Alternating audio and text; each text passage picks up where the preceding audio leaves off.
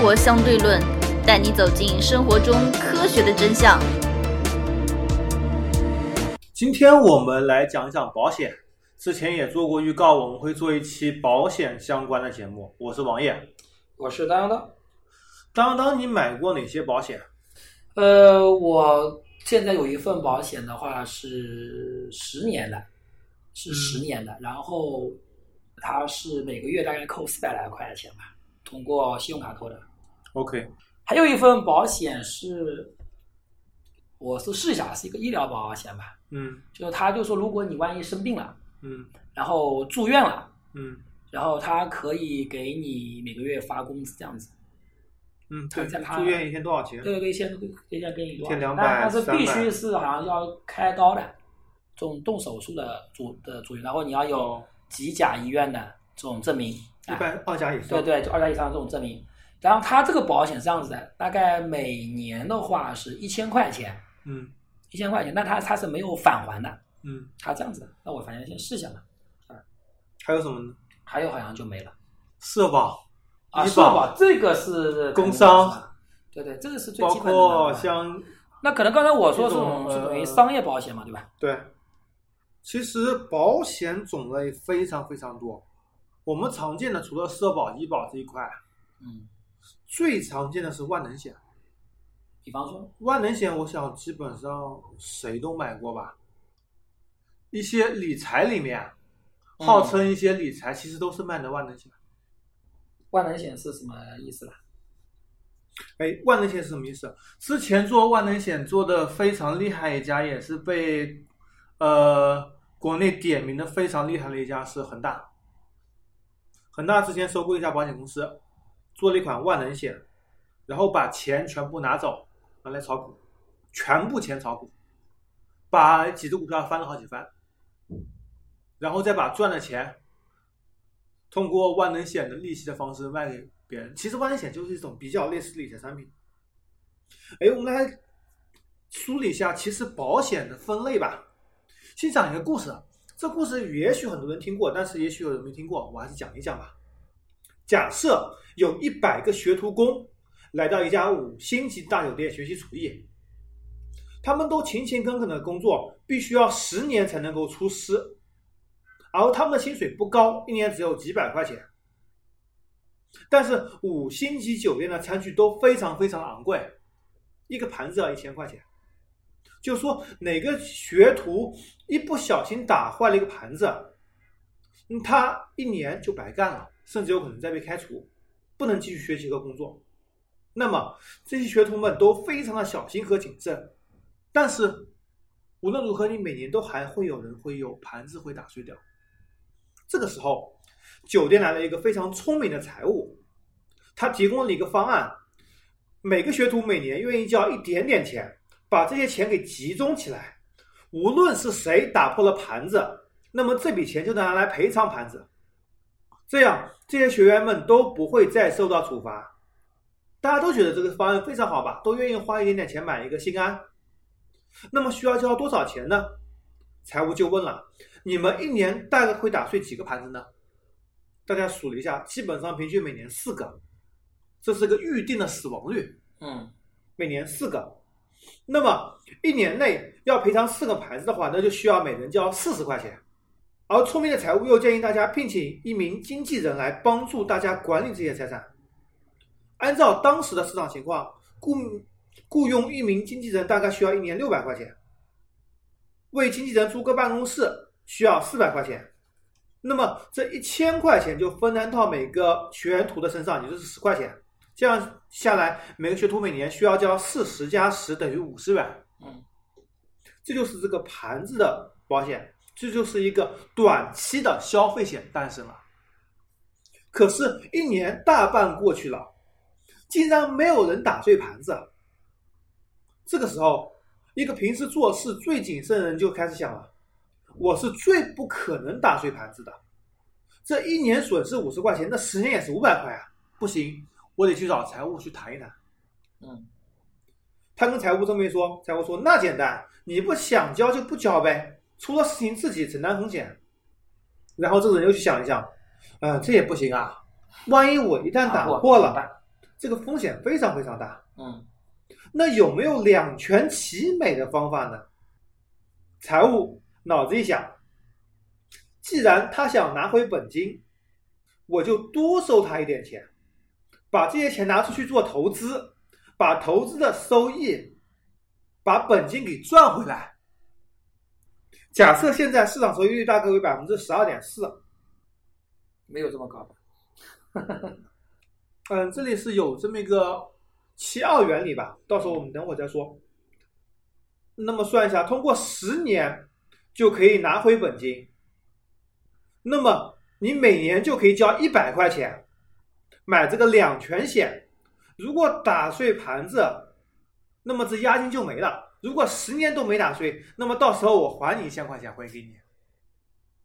这个人一算，哎，这不是蛮好吗？一分钱也没损失，又买了这份保险，这就是所谓的两全险诞生。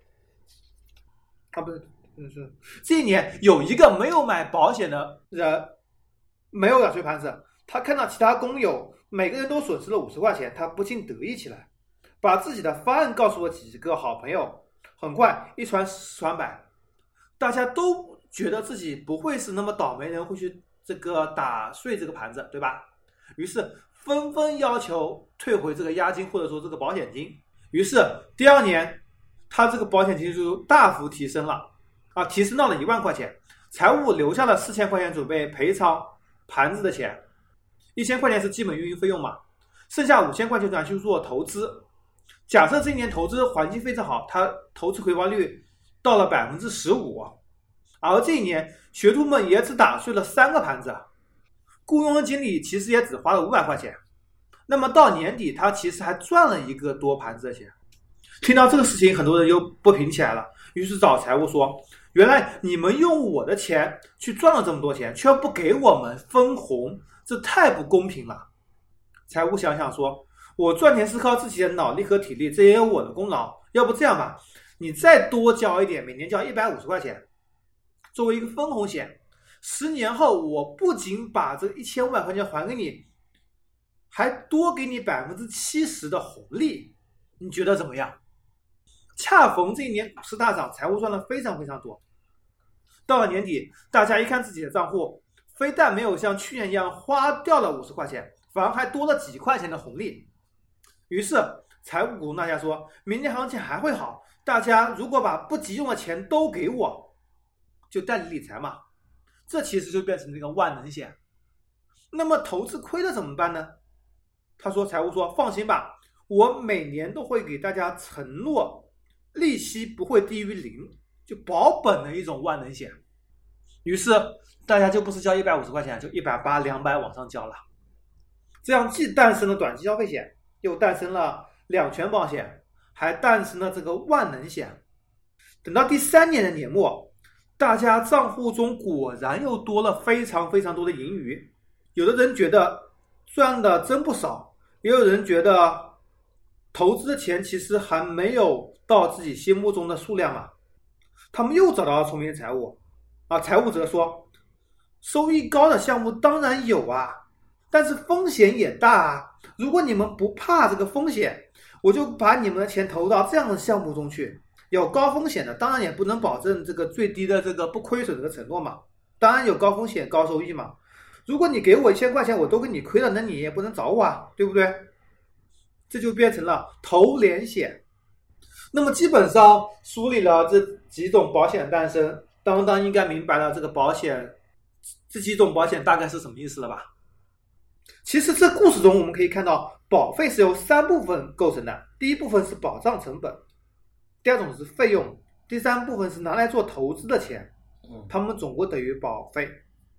那么无论你的保险是什么类型的，这个最基本的保障成本都是会被消费掉的，对吧？对，费用这是基本上保险公司运营的费用，这是肯定也少不了的。那么剩下的钱能不能还给你，那是剩下的事情。那他们会做什么样投资呢？当当，我抛给你一个问题啊，有这么几家机构，他们哪家管理的资产最多？A. 国内最大的保险公司平安保险。嗯 B. 中国工商银行资产管理项目，中国最大的银行，也是全球最大的银行。C，之前那个余额宝的那个呃天弘基金，基金嗯。到目前为止嘛，D，中信证券，国内最大的证券，它的投资标的，这四个哪个最大？啊是平安保险嘛，你在平安保险。第二个问题，最大是最小的几倍？A 两到三倍，B 三到五倍，C 五到八倍，D 八到十倍。那我就猜个最大的吧，八到十倍。嗯，公布答案。嗯第一个是平安保险没有错，嗯第二个是两到三倍，啊，那也没这么大。其实他们非常接近，可能只有两倍左右，就是最大最小的比它多一倍而已。嗯一倍多一点点嘛。那么保险公司平安保险它是怎么样管理它的资产的？这么巨大的资产是吧？嗯，进行投资嘛。怎么投资？投资标的物，我给你几个选择吧。标的物，我觉得啊，它的投资标的物还是要看你的保险类型。它它的呃保险总监每年年薪四千多万人民币。，对，这个正常。我觉得，因为他这个算法啊，我觉得他应该会算出一个总的。就比方说，我什么时候这个保费到期，他会应该算一个总的一个对资，金流它总金对吧它的词全在一起的，一起投资的，。在一投资，但他他会我给你我给你几个投资标的物啊：A 股票嗯，B 房地产嗯，C 债券嗯，D 呃商品类的，嗯，就是大宗商品。嗯 E 黄金、白银等贵金属嗯，，F 其他。我觉得它应该多了，它也都会投呃，不对，F 是存款存款，G 是其他。对，再比方说像美元啊、债券，它应该都会会有投吧？啊，对，再加个美元吧。嗯，对，加美元什么应该外汇吧外汇这块吧对对对对，他应该是怎么投的？我觉得吧，他应该，呃，我觉得吧，应该，如果是你，你会怎么投？如果是我啊，嗯，我觉得它的股票市场应该是不只限于国内吧？呃，你也可以说一说，你认为他的投资比例是怎么样的？哦，这个就很难了。我觉得可能，可能各会占到五分之一左右吧。我公布正确答案。啊、债券第一多少比例知道吗？啊，债券肯定是低，因为它因为这个比较稳啊。国债、企业债这些东西。啊对，，我觉得可能多少？可能百分之六十左右吧。嗯，再往上猜，七十、再往上猜，八十、再往上猜。九十，对了，那还需要这个保险人员干嘛？他需要他每年四千多万的薪水干嘛？这不是闭着眼睛往里面投就债券？有风险，他要选择债券啊。债券百分之九十，第二大块是哪一块？美元，他的债券应该也包括美元，肯定不是美元啦那。也包括美元的国债啊，对你债券应该也包括美元的国债债券包括美元国债，但是会比例非常少。啊。第二部分除了债券以外，第二部分是哪一块？第二部分就是股票嘛，多少比例？百分之五嘛，再猜，少还低啊？往上猜，百分之九，再往上猜。九点九。对了，它基本上是百分之八十八到九十债券，嗯，股票百分之十，百分之零到二其他。那为什么黄金他们他他都不投呢？黄金、地产基本上都是零，有也是零点几。为什么？不赚钱吗？地产不赚钱吗？我们来一个个讲好吗？，对，这个很奇怪，是吧？债券首先是最稳定的，基本上你买国债什么应该最稳定的？国债国债是比较低吧，只有三啊，对，这个国债利率低。企业债稍微高点，四个点，嗯，地方政府债四点几个点。哦，我理解了，因为比方说像那个，因为这我因因为我也听说嘛，像那个美国的这种养老基金，对吧？嗯它也是非常非常大的嘛，嗯就类似于我们中国平安，对吧？嗯它这种养老基金，其实也买了很多像中国房地产的这些，他们这房地产企业发的债券，对吧？嗯房地产企业它等于说负债率是其实是非常非常高的，嗯，对你说到社保，我再要提一点啊，嗯，刚刚那四个选择题嘛，不是平安银行、天弘基金、工商银行、中信证券加个社保，也都是在三到两到三倍之间，嗯，一个级别的。社保也是，社保是更多，百分之九十五投资债券。嗯稳嘛，嗯回到平安银行，它是百分之八十八到九十投资债券，百分之十投资股票，嗯其他百分之零到二。为什么这么做？债券首先是非常稳，首先是首先它平安银行它有一个目标收益率，啊，目标收益率对，比如说今年我是百分之五，债券主要是可以预估，债券是最可以预估。对你企业这个发展，它也行业可以可以预估，股票，然后桥水基金知道吗？美国巨大的对冲基金嗯，桥水基金，它投资标的百分之八十五债券，它基本上都是债券，对，而桥水基金收益能到百分之十以上，每年年化。已经非常非常可可怕了，非常非常可怕了。呃，回到平安银行，它的股票是怎么做呢？它的股票设定一个点，百分之十。呃，那年五千一百多点，那年大牛市啊，嗯，平安银行在四千六百点的时候，资产都卖的差不多了。为什么？因为他手上的股票标的已经涨了百分之六十了。就够了。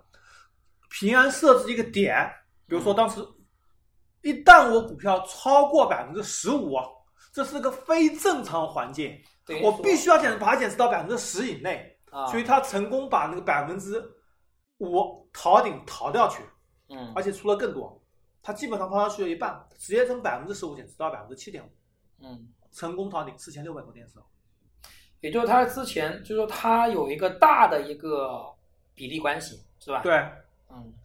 而且你要这么想啊，呃，假设我百分之九十，我就拿九十投资这个债券来说，再假设债券是百分之五，对吧？嗯那么四点五是确定的，对吧？嗯剩下百分之十的股票，哪怕我跌了百分之股票整体市场跌了百分之四十五，我也能保证不亏损，对我影响不大，其实。我也能保证这个这笔部分钱是绝对不会亏损的。对，而且你买股票买大盘股肯定是蓝筹股吧，嗯绝对没可能跌百分之四十五。你股价哪怕从六千一百点跌到一千六百点那次啊嗯，大盘股也就百分之五十。相反，如果我股票涨了百分之五十的话，嗯，我抛上去这账面是纯盈利的，对，我就盈利的点就非常非常多了。对，而股票本身就保持着稳步增长的。嗯，它作为平安银行作为大的资产管理机构，它首要目的是保证这个资产持续增值。也就是说，这其实我就是我讲的啊，就是说像这种大的机构，它其实要保证的是一个持续性，对，就是它可以进行一种它的路径是可以依赖的。嗯如果你是那种投机型非常强的，其实你的路径依赖，如果形成这种路径依赖，其实你总有一天是要亏的，对吧？嗯所以我觉得像这种大型投资机构，它其实就是，呃，还是大的战略上来讲是求稳，对吧？那么平安银行他们为什么不投房地产呢？为什么不投外汇呢？为什么不投商品呢？为什么不投黄金呢？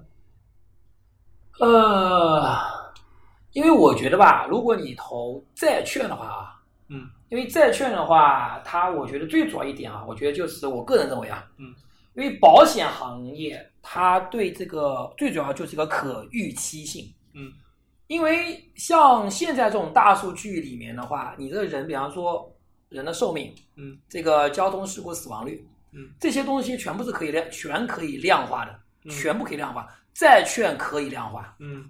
我最主要是因为是可以量化，但是你投黄金、投房地产嗯，我觉得量化就非常难，可能突然就赚很多，一下赚很多，一下就就赚那股票也是啊，对股票百有对百分之十啊，股票也是一样，所以说，所以我说，叫它在大头上，百分之九十它都是可以可量化的，嗯这样子我容易设计产品，嗯，而且我可以保证一个止损点啊，或者说我可以，我就保证的我我觉得它设保费的时候会非常容易设，容易设计，对吧？这跟保费没关系，这是他投资的这个资产端的这个东西，跟保费没有关系。对，我觉得，我觉得他是在设保费的时候，我觉得他应该是在考虑在资产端里面的，一定是考虑在资产这端里面的。跟这跟保费没有任何关系。啊，总之我觉得话就就资产端运营时候哎为什么只买债券和这个，我觉得还是因为债券可以量化。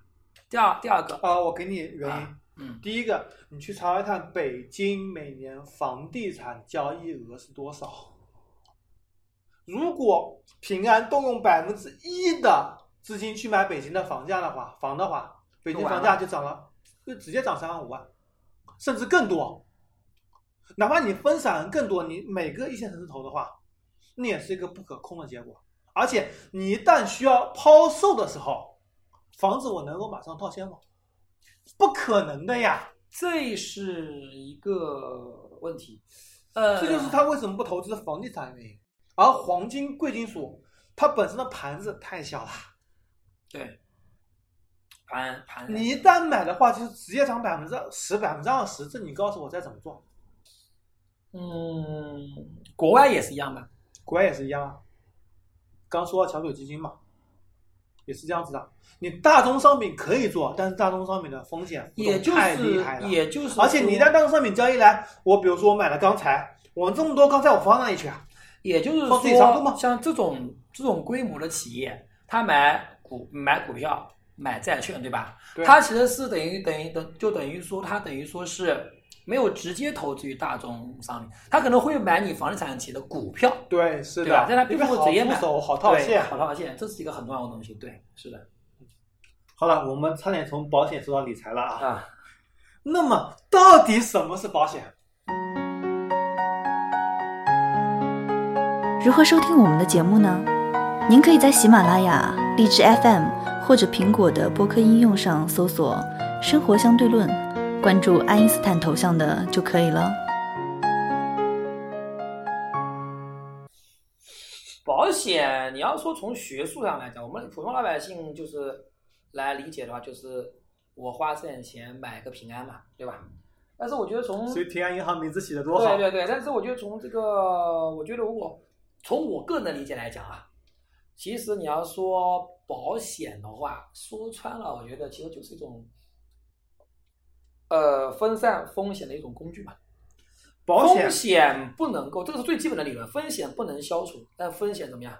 风险可以分，可以分散啊，风险也没法降低，风险是可以分散的，对吧我们？来看看维基百科的词条吧。嗯，保险在法律和经济意义上是一种风险管控的方式，或者说就它主要用于经济损失的风险。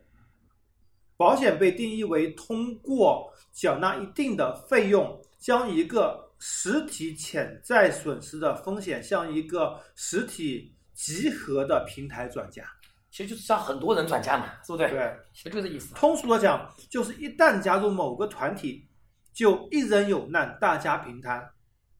对，其实很多有这种保险的变体，其实上在我们中国古代什么时候，现在包括我们，比方说我们结婚包红包，现在已经变成一种喜庆。其实，在以前，其实就是大家一个，其实也是一种变形的一种保险机制。嗯实际上，大因为以前结婚很难，那么每个人都凑脸嘛，对吧？嗯。那么根据国内保险法呢，保险有这么几个人的定义吧。第一方面是腰保人，就是付钱、付保费这个人，腰保人。嗯第二个是被保险人，嗯顾名思义啊，买保险针对他的。第三个是受益人，就一旦保险发生了，然后理赔是赔给受益人的。嗯，然后承保人就是这个保险公司，对吧？对，然后相应的还有保险标的，即保险对象，比如说你买了财产险，我房子这些东西，我买汽车，我的车是保被保险标的，对吧？保险费率那当然是保险的钱了。费率的厘定，那自然是指的保险人使用保险精算来量化风险，保险人通过数据编制来估算这个未来损失。其他还包括了呃预定的投资收益率、保单的预定利率、预定的营业费用和税金，还包括人寿保险里面会有预定的死亡率这些等等等等参数吧。这些我们也就不一一讲了。那么保险的类型刚刚也说到一些了，在实际情况下有这么几种吧，有风险型人寿保险，有投资理财型人寿保险，有分红保险，有消费型的保险，有意外伤害保险，有标的，比如说工程建设啊、船只、汽车啊、农业保险啊、公众责任保险啊，等等等等吧。这是个非常尖锐的问题。我们为什么要买保险？当当，你认为你为什么要买保险？除了一个风险厌恶，嗯我要摊销我自己以后可能会存在的潜在风险。除此之外呢？其实你讲到这个为什么要买保险这东西，呃，应该是这么说：为什么我们要买商业保险？啊，你可以这么说，你可以这么说，对吧？因啊为基本的这些社保大家都买了，对吧？啊，对，是的，最主要是我们为什么要买商业保险？那首先第一个就是那个人，呃，他会他的营销渠道非常好，啊，都是都套路嘛，而且他现在都是通过银行，对吧？呃，这个基本上都都是通。过银行来进。行销售啊，都是通过银行来进行销售，对吧？嗯因为银行毕竟感感觉给你的这个，给你的这个这个这个这个印象非常好。印象信用度，就是它的信用度肯定是最高的，对吧？嗯中国至少银行信用度是最高的，对吧？那么第二个呢，我觉得就是从自身来讲的话，我觉得就是觉得至少我不会亏。比方说，我买了那个四百多块钱，每个月交四百多块钱的，但他到时候还是会返还给我的，那我就当做一个储蓄咯。事实上是当做一个储蓄咯，嗯对吧？反正我至少不会亏，万一出事情了，我还我我还能保。嗯，我不我我不可能有哪个人神经病说是买保险是为了赚钱，嗯，这个是没任何意义的，对，对吧？那买保险为了赚钱，这是这个你其实就跟银行利息没有没有什么区别，是吧？嗯那买保险，那我既然我这个险我最后可以收回来，对吧？嗯跟银行利息也差别不大，对吧？嗯那我又能当一个存一个储蓄的功能，嗯，而且还具有可以万一你出事情还可以给你一个保障，对吧？嗯那我何乐不为呢？嗯主要是出于这方面的考虑了，对吧？嗯，还有呢？还有的话，我觉得好像至少我就，还有就是主要还是因为那个人确实比较难。我当时是想，我看你是怎么是怎么掰啊，我学一下，学着学着就被他套进去了。呃，其实真正在保险界最牛逼的营销话术是这样子的：嗯你为什么买保险？假设你现在三十多岁，对吧？嗯如果你在未来的两三年中生了一场大病，嗯因为这都无法预知的嘛，随时现在反正癌症也各种多发，或者交通事故，包括之前有学生家长也是对对对，是的，不小心的事情，包括车祸，跟之前我们也说都过，有可能，这些都是有可能的，对，呃，一旦你出了这个事情，你的子女、你的家人可能经济会非常拮据，对甚至会出现很严重的问题。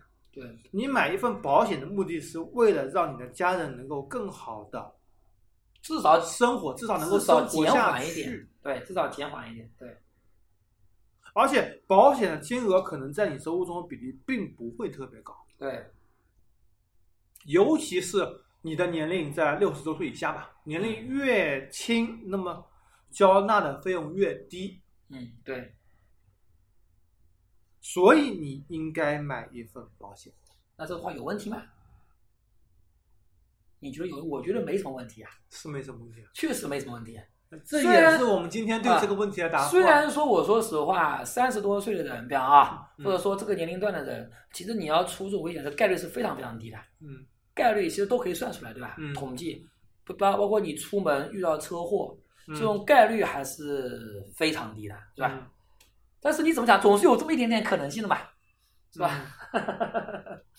这就好比你乘飞机，常常坐飞机是？吧？乘乘乘吐槽过飞机，你要不要买这个两块钱的险，对吧？二十。啊，现在是二十，我我忘记了，反正二十还是什么？一般人都会买嘛，嗯是吧？嗯，二十块钱买就买了，就就两杯水嘛，对吧？其实机票里面也包括了保险。对，也包，但等于说它等于说是额是额外加的嘛，对吧？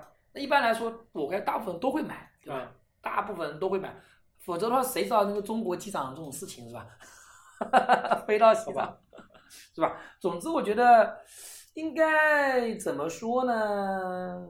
我觉得没什么问题，我觉得没什么问题，只要而且他现在保险公司都比较正规嘛，嗯呃，一般来说还是会赔给你的，对吧？嗯，万一出事情，嗯，这个等会儿我们再讲。嗯我补充东西啊，刚刚说一个七二法则是这样子，在投资领域，嗯你如果你如何衡量你的这笔投资多少年能够收回？假设年化收益率是百分之十，嗯那么嗯就是七十二除以十，七点二年收回。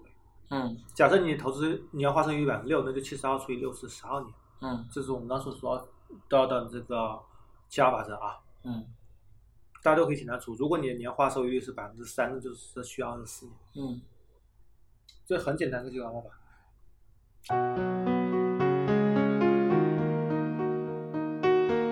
如何关注我们呢？您可以加入 QQ 群四三九九五幺七幺零，关注公众号“生活相对论 ”TLR，关注网站 eduxdl 点 com。